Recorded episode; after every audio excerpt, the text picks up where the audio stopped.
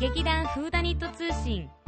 この番組はチョアヘオ .com の協力によりお届けします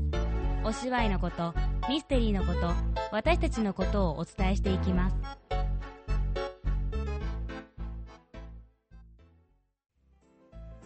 はい、どうも、今回もお届けいたします劇団フードニット通信。ヘイヘイ本日の語り手は、じゃん立花沙織、さつまいも松坂春恵です。お送りいたします。くよよろしくお願いします。ます。で、えー、本日の議題はですね、すヘイまあ、はるちゃんドイツ飛行機ということで、ねまた私今間違えた。あ、意外とうまく言えあた。ちゃんと言ってちゃんと言って飛行機ということで、うんえー、はるちゃんにドイツの話を中心に進めていきたいと思います。ねパチパチパチパチパチパチパチはいちょっとテンション低いよ みんな。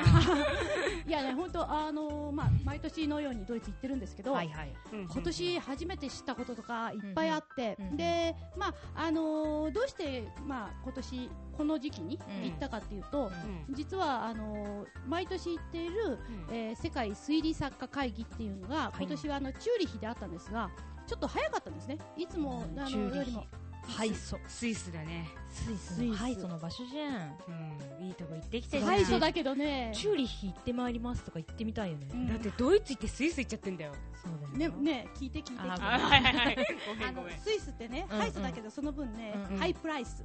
ああすっごいーやっ高いぱこのあーこっちの方がマネーがねマネーがねね本当に高いびっくりよなんかねあのね、ソーセージ2本とね、うんそれからじゃがいもがねちょこっとなったサラダ、なんと1800円えそれだけでそうソーセージどのぐらいの大きさまあお箸ぐらいちょっとロングそうねお箸ぐらいの長さそれ長さまでないなでそれが2本と、うんそれじゃかがらいも本当にじゃがいもで、うん茹でたじゃがいもがポーン一まあ、茹個でたよりは少し手がかかってるけど、うんでもその程度のもので1800円、えーでそれが最低のラインえこれお昼なのぼったくりじゃないのそれいやでもねあの普通のサラリーマンが食べてるのは、うんなんとね32スイスフランから38ぐらいだから大体3200円からえランチで3500円ぐらいランチそれランあチのが、うんメインディッシュだけねえそれえにじゃプあラ他スパンで1.5フランで、まあ、これ150円、えででお水飲んでも1.5えお水もお金がか取られかるるしんだそうで、まあ、ちょっとビールなんて飲むと500円とか600円、えーこんなのでええー、5000円ぐらいになっちゃうってことだよね下手するとねねそうだねでそれが本当にあの普通のうんあのお店の普通のランチなのええー怖いそれじゃあさちょっと高めのランチ行こうなんて言ったらもっとすごいすごいすごいすごい1万円とかってことだよねねそうだよねあのねなんとねビッグマックはね700円ぐらいするらしいのねえ一個あのえビッグマックだけ一応でもマックもあんだねねあるんだねでも700円ぐらい、えそれポテトとかもつかないでうんまあ、ビッグマ ックはま単品で700円ひどいごいや本当にだってねコーラがねあの普通のコーラあるよねうん500うん円あれが250円ぐらいえーあの500のやつがでまあスーパーだとそこまではいかないけどそれでも、えーまあ、200円近くするしうん本当空港だと500円以上、もうあそうだねもっと高いよね恐ろしいねもう高いなんてもんじゃないすごいねそれって何なのスイスは基本的にあんまり何も生産してない国だからそうなるのか、うんそれともみんなの所得があるから、うんまあ、こんぐらいぼったくっても文句言えねえなってなったのか、うん税金が高いのかどれなんだろうねだから多分その、まあ、税金が高いのもあるだろうけど、うんまあ、みんなの所得も高いんだろうと思うのうでんだってそのご飯食べてんだからみんなそうだよねで,、あのーでそれをねこう裏付けるっていうか、うんうんあのこれはでもねスイスの人も言ってたんだけうど、んうんうんタクシーがものすごく高いタえじゃあク別にシーに乗れないあー乗乗れれないないぐらい高いえあのね本当にね、うえーっとね歩いて20分か25分ぐらいかなっていうところで、うんうん2300円で、うんあのー向こうのねそのうん会議を主催した人も、んうんうんそうそううんそうその人もね,、あのねタクシーは高いから乗らないでくださいっていう、うんうんええじゃあバスとかもあるんでしょ何そうバスとかうん、そうそうそうバスとかねそれから、うんあのートロリーバスねが結構あーあのー主流なの走ってうんて、うんそうそうそううんうんだから、まあ、それに乗ってる分にはっていうんだけどそれも結構高くって、うんあのー普通、ドイツなんかだと、えー、と1日のチケットっていうのが、うんあの2人券とかね3人券とか要するにグループ、うんうんうんうんグルッペンカルテっていうんだけど、うんそのグループでやるとその1人分プラスアルファぐらいでね、うんあのー使えるのねうんそれが大体ね、丸々1日2人で歩いて、うんまあ、1200円から1300円ぐらいなのね、うんそれが、あのーまあ、スイスだとその倍以上。っていう感じうね。ん公共の、まあそれは日本の方が高いっていうふうにね、交通費は言われるけど、うんでも、あの、タクシーはすごい高い。でも飛ばしの一日乗車券一人500円だもんねそうだねうんそうでしょでそのグルッペンだって2人で割ったら600円でしょそうそうそうそう。それで考もえて倍だったら1200円ぐらいするってことだそようねそう一そう人そうだよね一人グルッペンが1000でもグルッペンブームだなちょっ とでも本当にうねーん全体に高いのねやっぱ全部言輸入に頼ってるからそうなるのかいやねいやそれがさ、うんチーズうんスイスって言ったらチーズよあねチーズだねねチーズだねでドイツにいる姉貴うが、んうんうんうんあのースイスはチーズがいっぱいいろんな種類があるから、うんいっぱい買ってらっしゃいよと、行ったのようんうんうんうんでところがさ、うんドイツで買うのよりもうん倍以上するの、まあ日本のチーズと同じぐらい、そうだねうん同じぐらいあー日本でチーズって高いじゃない、うんうんうんあれと同じぐらいするわけよ、えーすごいね国産がわ信じられないって感じなんなんだかあよくわかんないねじゃあ結局買ったのチーズはいやドイツで買ったお姉さ あそうんなるによねあんたいっぱい買ってきなさいよって言われたけ言どわれ一つも買わずにドイツへ帰まあっ買うて気失せるよね確かそにねれはで、まあ、こんな話してもしょうがないんですが、うんうんうんまあ、とにかく、あのーそういう、あの、楽しいけれどもうん、高い、うんなかなかねお宿にうんうんまこのお宿っていうのもね、うんうんひどくてね、うん日本のビジネスホテルってさ、うんうんうんうんあるじゃないうんあれよりひどい。えー広さは確かにちょっと広かったんだけど、うんえっ、とね、一泊ね、1万5千円ぐらいするの。まあ、まあ結構うん。いいねうんなんだねまあツインっていうかダブルだけど、うんでところが、うんうんタオルはバスタオル1枚。はあの、フえェイひとスタオル一部屋にとかないの。一部うんいやいや一人に1枚いるあよかったで、もちろん歯ブラシはないし、それから石鹸もないのね。ええで、ただ、その、なんかチューブに入ったようなね、こう、体も洗えます。髪も洗えます。顔も洗えます。っていうのがガタンってあるだけで。怪しい万能だな万能なのよ。で、それがあるだけ。へで、本当にね、もう、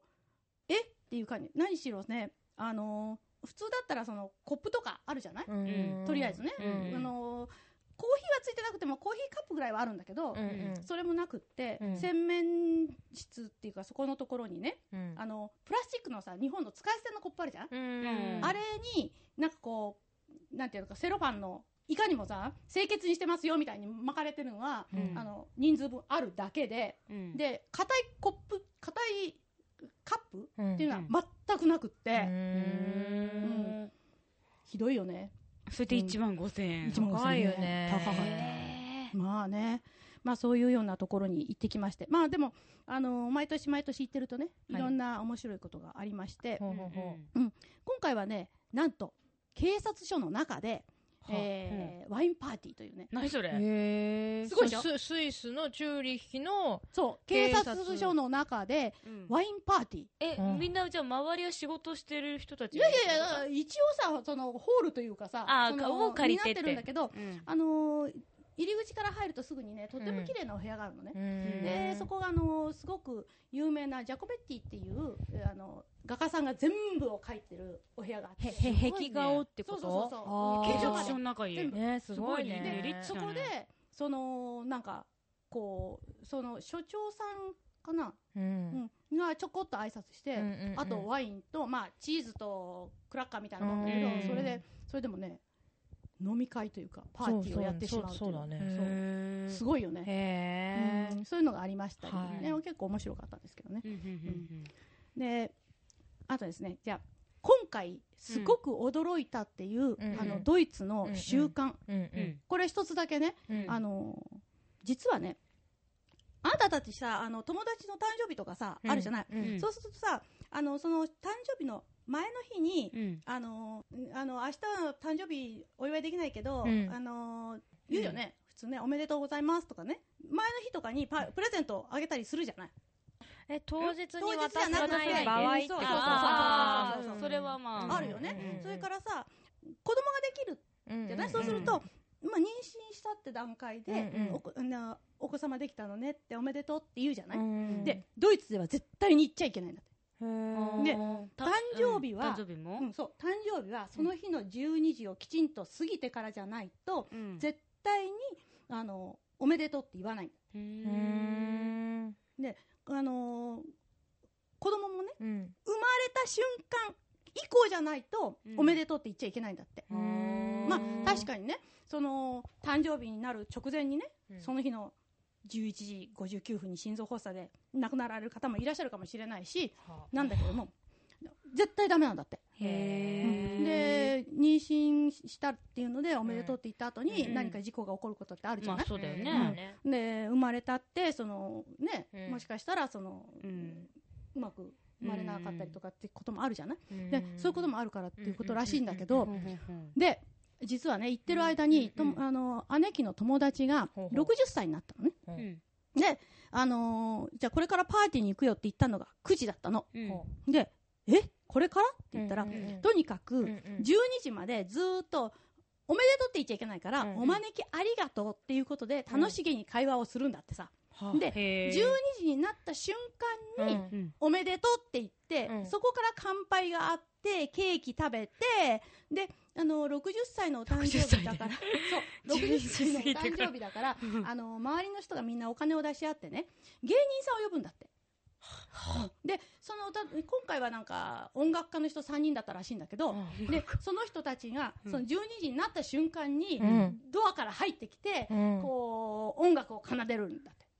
めんどくせ面え倒くさいですね。まあいろんなその手品だったりとか、うんあのそれこそそのなんていうの、うんパフォーマーだったりとかするらしいんだけど、うんあのそういうふうにうんとにかく12時になるまではおめでとうって言っちゃいけないから、う延ん々待ってるんだって。めんどくせえそうで帰ってくるのは3時だなとかって、えー、じゃあなみんな誕生日日祝いは12時過ぎてからのパーティーなんだうんあのねえそれ以降だったらいいんでしょそうそうそういいんだけどただね、その50歳60歳70歳っていう節目っていうのをものすごく大事にするのね。へだーからその60歳っていうのはもうものすごくこう節目の年なわけよ、うんうんうんうん向こうの人にとってね、うんだからまあだベからージュとかみたいなもんってことだよねそうそうそうそうそううんだからあの特別にそんなパーティーがねうん12時になるわけだけど、うんで普通の年っていうのは、あのそんなことはなくって、うんうんうんあのパーティーもしないだけど、あの会社に勤めてる人はうん誕生日の人がうん会社の人にうん料理を持ってくのお昼をランチをえおごるのうんそれの方がめんどくさいね大変よ会社、えーあ誕の生日の人がなんだ祝われる人がそうあのーパーティーっていうパーティーってほどじゃないランチを作るんだけど、うんであの昼休みが1時間半ぐらいあるから、うんで、えー、と姉貴の場合はねカレーライスを作ったんだって、うん会社でうんで多分カレーはそのまま煮たの持ってったんだろうけど、うんそれであの皆さんにう振んる舞っ、ってたんだそうみんなさがサンドイッチを、うん振る舞ってで会社でランチに自分の誕生日にはその皆さんにご馳走するとうんこれも面倒くさいでしょ、まあめんどくせえなね、そうそれでねもう一つはねその、まあ、要するに地域社会っていうかさグループがあるわけだねうんそうするとねその誕生日の日には必ずその人のところにうんあの電話をするわけおめでとうっていう電話、話そうするとね例例えばグループ7人いるじゃない、うんそうすると朝からさこう電話がかかってるの待ってるわけようんでおめでとうってで言全員わのれる電話がかかってくるまでうん出かけられないんだよね留留守にしてられないからそれ困るねそう、ね、あとあの人が残ってるわとか言いながらねこう 待ってたりするわけさ、えー、そドれはイそツれ行でちきょたっとくない。ね結構ね大変だね結構大変でしょ、うん、これはもう本当にねあのその直前までっていうか言っちゃいけないっていうのはねうーん今年初めて知った話でしたあの誕生日がすごく大事にされてるっていうのはもともと知ってたんだけどこれびっくりでしたね。なんだまかドあイツのびっくり話になりましたうんね。な何なんだろうねこれいねや、わからん。うんということで、続編に続きます。はい、というわけで、第2弾。ねすごかったねさっきのドイツのなんかドイツ話ネタすごいね。すごいでしょまだまだ続きま して。 え次はシャーロック・ホームズのお話なんかをしたいと。ドイツとシャーロック・ホームズってどういうこそうどんな関係があ実はねとううんん。あのードイツって言いますかね、はえーとシャーロック・ホームズが、うんえーと死んだって言われてるところがあるんですよドイツにドイツにへードイツにっていうかねであのドイツにっていうかって、じゃあ違うのいやいや違う違う違うドイツじゃないのじゃああのね、うん死んだと言われてるっていうのはその後生き返っちゃったからゾンビだゾンビまさかシャのーロックゾンビ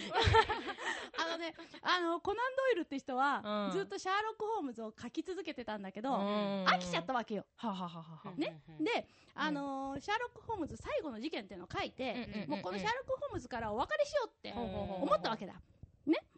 で、その時に、はい。あのー考えたのが、はい。つまり、ホームズを殺してしまえば、うんもう書かなくてもいいだろう。話を終そうわだるね、と。そうだね。んそうだよねうんうん。主人公死んでしまえばさ、うんっていうのでね、実はね、そのね、えーライヘンバッハっていうね、はい町があるんですけど、はい。うんのそれドイツの街ですかうん、スイス。スイス。 ごめんね。ごめん、ドイツじゃなかったみたい です。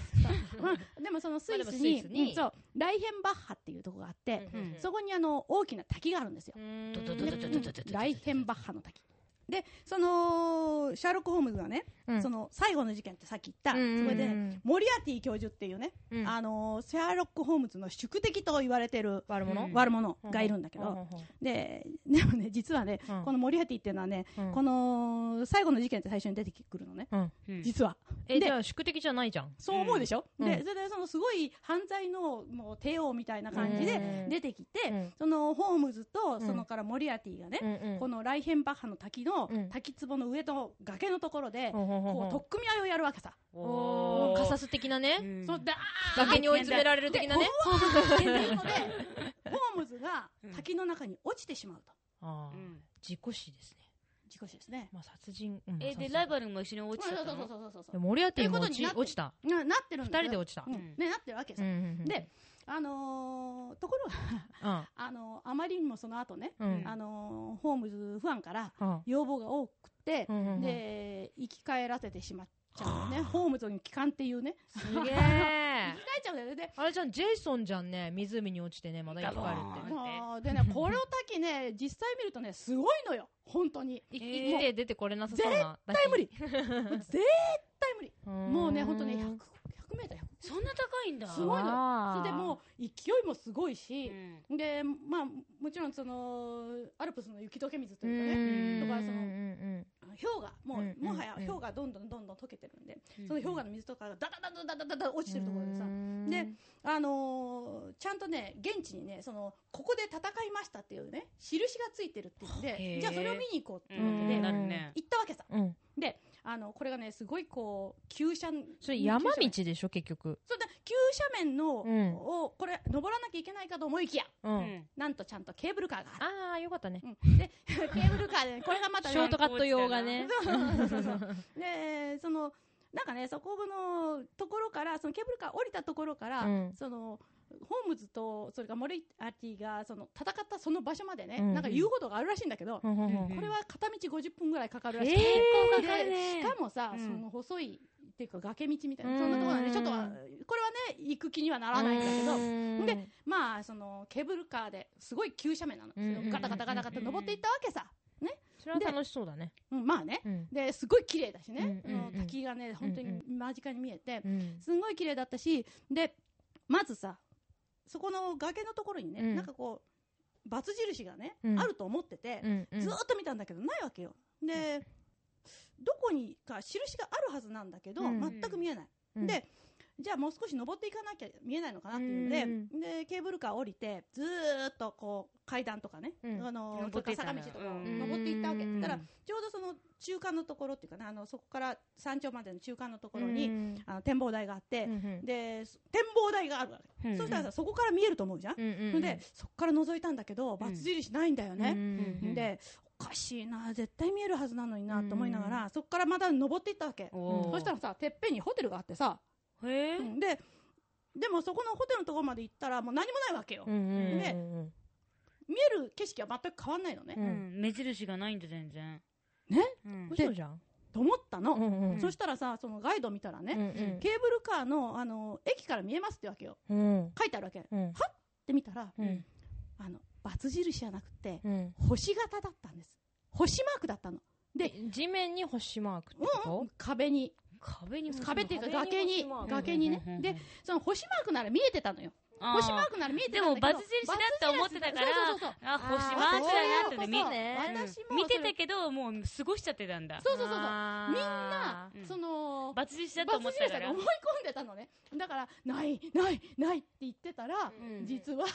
えー最初から見えてた。もうだいぶ通り過ぎちゃったみたいなその星マークだっそうていいうこ。うとかそうそうそうそうへっていうのがあってね見れてよかったよまあね、見えてよかった。 うんで、それから降りていって、うん降りたところに、その、あるのが、ああのホームズの博物館っていうのがあるんですよ。そのへえケーブルカーで上がったところにそうそうあのマイリンゲンっていうそのちっちゃな町があって、うんうんそこからその滝に登っていくんだけど、うんうんそこのところに、うんあのホームズ博物館っていうのがあるのね。うんでこれがね、あのー狭いんだけどうんロンドンのホームズ博物館よりもすっごく綺麗だし、うんしっかりしてんのよ。うんへでーロンドンのそのベーカーストリートにももちろんあるんだけどね、ううそっちの方が本家本元のはずなんだけど、うんうんこっちの方がうんしっかり作ってあって、うんうんしかもさあの入り口のところでね、うんあなた何人ですかって聞かれるわけ、うんうんうんはあでえっ、とね英語とねフランス語とドイツ語とねイタリア語とねうんなんと日本語のよかったねそうあのーガイドっていうかイヤホンガイドあーがあるのよもう用意してあるよちゃそんうとねへーでねそれはねあのなんかこうなんていうのかこう印がついてるところに向かってピッてやると、うんそのポッと流れてくるっていううんね、うんあのだから昔昔みたいに流れっぱなしとかさ、うんうんうんここを押してくださいとかじゃなくて、うんそのピッてやるとねいやこれがまたさ、うん本当に綺麗な日本語でね、うんあの詳細にこう語られましてですね、ねでたった一つのそのホームズの部屋と、うんうんそれから写真がちょこちょこっとあったりとか、ぐららいの本当にあのちいちゃなとこなんだけど、い説明だけは15分ぐらいあってさすしっかりごすいのすごいのすごいネねタはいっぱいあるんだね そうでもうお土産いっぱい売ってるしうんねでなんかあのーそこのミントあの粒ねミントのがなんか名物らしくっへてー旦那はそれを2つも買ってこれがいいんだとか言いながらそのこれをお土産にするんだとか言いながら買ってましたけどね、うん、でうんそこからですね今度ちょっと車でほんのちょっとだけ行ったところに、うんうんうんあのー綺麗な渓谷があるんですようんうんでそこにね、あのーどうしてもその姉貴が行きたいっていうので、うほんで、1.4キロ。うんたった1.4キロなんだけど、うんそこをね、歩きたいっていうのね。うん渓谷を歩くっていうんで、あのー私はまあ、頑張ってもいいけど、旦那は無理じゃないかと。あの人、歩くの嫌いだからさ。で、そう思って、あの見たんだけど、うん全然、あのーこれ、アーレシュルフトっていうね、うんところなんですけど、うんうんうんあの知ってる人はすごくあのここ好きだと思うんだけどうんあのすごい綺麗なっていうかねあのエメラルド色をした水がねうんうん流れてる、うんしかもねあの濁ってるのうん濁ってる水が流れてる渓谷なのそれはなぜかっていうとううん氷河が溶けた水なのでう、ん中に空気の泡が入ってるのねあそれ濁ったように見える見っえてるこそとうなんだミルク色してるのだからエエメラルドのミルク色っていうすごい綺麗へなーあの水が流れてる渓谷なのねはあはあではあはああのー思ってたよようにその岩場があったりとかじゃなくってうん綺麗にもう舗装されててそのうん板が渡されたりしててうんうんうんもうすごくあの子供でも本当に行けるようになっててうんうんで1.4キロなうんのうんうんそれがすごい綺麗でねさ最初でも入ったとこはただの洞窟でうんうんうん真っ暗でさこのまんま私たちはどこ行くんだろうと思ってたらうんパッと視界が開けたらうそんうんうんのエメラルドググリリーーンンののへー濁ったの濁がり水すごいねザーッとしかもすごいあの勢いでうんうんあの本当にここ落ちたら助からないなってぐらいのうんすごいえーそ勢いんで、なになんだうんそうだうねんすごい綺麗だった泡が入ってる水って重いから出てこれないらしいよあそうなあそうなののだから滝壺に落ちたら上がってこないんだよ上がれないの上になんだはあ重くな重いから水圧でやられてるけどそうなんだへえそうなんだそうなんうだ、んだからきっと泡が入ってるって言ってたからうんうん上がってこれないんじゃないそうだ重いんじゃん水あがああああそうか、落ちなくてよかったねう ん、ありがと土左衛門になるとこだったよう泳げないし ね私いや違う違う違う違う違うその話じゃなくてさほんでその1.4キロ行くじゃない、うんうんうんでそこから引っ返したっていいんだけど、うんうんで私たちはその1.4キロ離れたところからうん一駅だけね、うんちっちゃなあの電車に乗って帰ってこようって話になってたの、うんだからこれがさ、なんとね、駅としてはね、5つか6つしか駅がない、うん本当に短い線路線なわうけ。んで、その渓谷に沿ってあって、うんうんうんで、その渓谷の、えーまあ、ところどころにこう、駅があって、うんうんで、一番有名な、その、っていうか、一番歩きやすいところを、あの、私たちは歩いたんだけほうど、ほうほうほうで、あの、私たちはその、マイリンゲンから、一番近いところからこう、行って、一つ、向こうの駅まで歩いて行って、うんうんうんで、そこから電車で帰ってきたのね。うんうんこれ最初に電車で行って、向こうから歩いてくるっていう手もあったんだけど、うんうんうんこれはね、こっちから歩いてて正解だったのよ。何で々な実はね、うん向こうに着いたらね、うん向こうがね、すごいね、崖の上だったの。うんで、はあということはさ、つまりその上から、うんこう、下っていかないと駅がないんだね。あーところが、向こうから乗ると、その崖を延々上がっうて、んうん行かなきゃいけなかったからうんあだから面倒くさかっそうたそうねそう、すっごい体力使うっていう、もうほうんん細い道でうんうんうん、で、で、だからもうすごくそれはラッキーでうんうん行ったんだけうど、んうんで、駅に着いた。うん駅に着いたら、うんその鋼鉄のというかさ、あの、要するになんていうのえっ、と、エレベーターのドアみたいなやつがうんうんうんうんガツンとあるだけで、うんうん切符入り場もなければ、うんうん何もないの。ただ、岩、岩をくり抜いた形のところに、てか、岩の肌というか、うんに、まあ、エレベーターのよりちょっと大きめの鉄のドアがあると思ってくれ。うんうんそれしかない。で駅にってこと駅。うんうんそれが駅。駅の名前がそこの上に書いてある。うんへえって思って、うんどっかに、何そのスイッチがないかなえそこの入り口から入るのそう。そこしか入り口ないんだもん。でもと扉は閉まってる閉まってるうでんの。で、どこにもスイッチもないし、誰も入れないで、うんえっ、と、みんなうろうろうろうろしてるのよ、4、5人がね。はあはあそしたらね、突然それがギーって開いたのね。はあはあで、そこで、あの、なんか、お客さんが降りてきたの。うんうんうあんで、ああ、今、逆方向の電車がついたんだなっていうんで、で、あの、なまあ納得して、うんただまたビターっと閉まっちゃったのよね、うん降りちゃったら、うんこれどうなってんだろうんうんうそしたらさ、うんうん来たら開くんじゃん来たら開くんだよだからあの来たら開くんだよだから丸の内線みたいにこうなってるかと思うじゃんあわかるあ丸の内線つうかあのなんつうのそうも門みたいなそうそうそう南北線とかみたいにってことだよそうそうそうそうそうねえっとななんていうのああいうのホームドアホームドアホームドアそうそうああそうそホれーでムすドアが外についてるのかと思ってたの、うんうんうんそうしたらさ、うん我々が乗る電車が来た時にはい分かったんだけうど、んはいガーって開いたら、うん一歩入ったらそれで電車なのあうんええ違うのいや違うだからえホームだかがらないホーのムドアでしょそれがそういやホームホームがないっていうかそのまま電車でうんうんうんうんであの一歩乗ったらもうそこに車掌さんがいて、うんでそのままビーってしまったらそだかのらまま動き出昔すのバス方式でお金をも取るってことでしょバス方式ババスの車掌さんがいあはいはいはいはいてそうそうそうそこでお金渡そうそうしそうそてう乗るみたいな感じでしょうん、私たちはうんその例のパスっていうかそのああ後パかスらがいいんだから先に帰ってるいいうんとうんで後ろから来たお姉ちゃんは、うんうんあの切符売り場がないって騒いでて、うんうんうんであのドイツだと、うんうん切符あまあスイスもそうだけど、うんうん切符を持たないで乗ってると、うん何十倍っていう罰金取られるのねああうん恐ろしい世界なのねそうそううそうそうあのおあの姉ちゃんびっくりするかな160円ぐらいの切符でうん3000円とか5000円とかの罰金だえから、ー大変だねだからあの切符を持ってないって大変なことになる、うんで切符がない切符がないって、うん売り場がないってすごい騒いでたんですつま騒うぐんなそうでまあその姉ちゃんがさ、うん切符持ってない人はとか言って、うんうんあのやっててそれは無事だったんで、とにかく何しろ岩の真ん中にうん鋼鉄のドア1枚で、うんうんこれが駅ですって言われた時には、まあびっくりするようねんあわちょかっんとなこいよれね見てみないとね分からないかもしれない、うん写真撮った撮ってないそういうの取らないとそうだよこんな楽しい話でデジカメそう持ってったよね姉貴が撮ってるかなううんんまあもう見る機会はないわなうちらが ねすごいな世界はっていう感じで今終わっちゃった感じだようんごめん でもあ本当にねあのーすごく綺麗なところでねうんでまあそこのところのその崖ねうんガタガタって降りていったところを、うんうんねうんその駅に行く直前のところに、うん今のさそのうん川流れてるわけだ、うんねそのエメラなル眺ドグリめーンはすごいいいねねうん、見たけどそこはねすごく浅いらしくてさうん子供たちがキャンプしてたえーそれも楽しそうだねそなんかすごく浅瀬なんだよね、うんでのそどのかな私たちが歩いてきたところはすごく深くって、うん流れ急なんだけど、うんそこは広くなってて、へー結構楽しい、ね、やっぱりびっりくりドンキーだね びっくりドンキードイツだねそううん というわけで、えー、今日はここまでと一緒に出してるなななう